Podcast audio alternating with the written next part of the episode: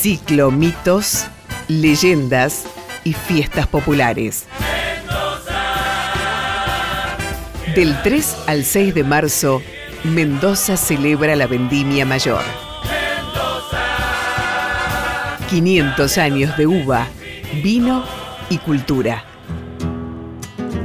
El censo del año 1739 estableció que de 150 propietarios radicados en Mendoza, 108 poseían viñas y otros 10 tenían bodegas.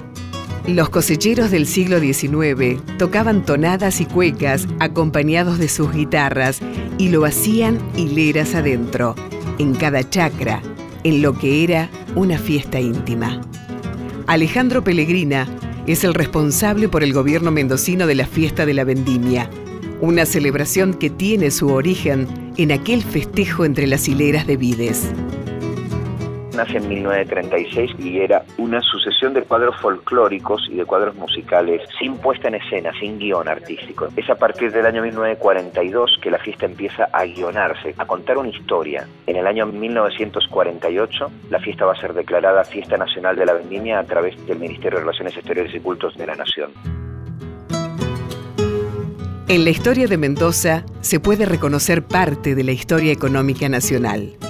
Los primeros en abrazar las vides fueron los integrantes de la etnia huarpe, bajo el régimen español de encomiendas, luego los esclavos.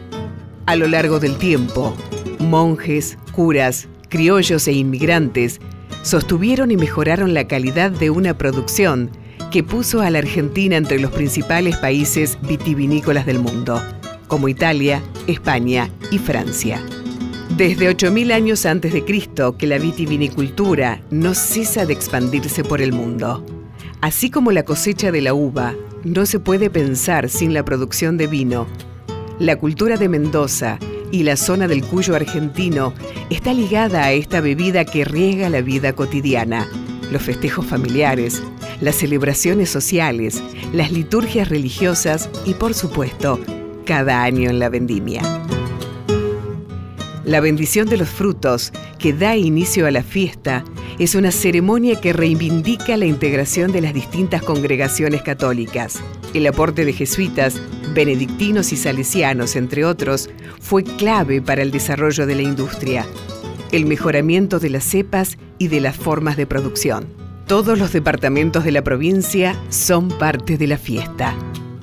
Mendoza está dividida en 18 departamentos. Cada departamento hace una pequeña fiesta de la vendimia donde elige una candidata y al final de esas 18 candidatas se decide cuál va a ser la reina nacional de la vendimia en esta fiesta nacional de la vendimia. Por otro lado, tenemos 1.050 artistas rentados, constituidos por 50 músicos y por bailarines folclóricos contemporáneos, clásicos, neoclásicos, actores chicos con capacidades especiales como artistas y actores de piso, actores aéreos y actores acrobáticos. Quien decide construir viñas y bodegas está apostando a la tierra. Es una producción que entraña arraigo y que se hace pensando en el futuro, ya que la uva y el vino mejoran con el paso del tiempo. Los 500 años de la vendimia mendocina así lo demuestran. Alejandro Pellegrina define a la fiesta de la vendimia como una de las celebraciones más espectaculares del país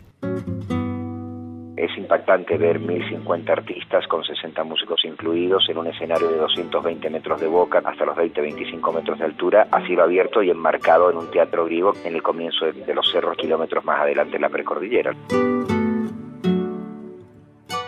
Cada región tiene su historia. Vos también podés contar la tuya. Escribí a historiasargentinas@radionacional.gov.ar. Esta historia la escribimos juntos. Radio Nacional, la radio de todos.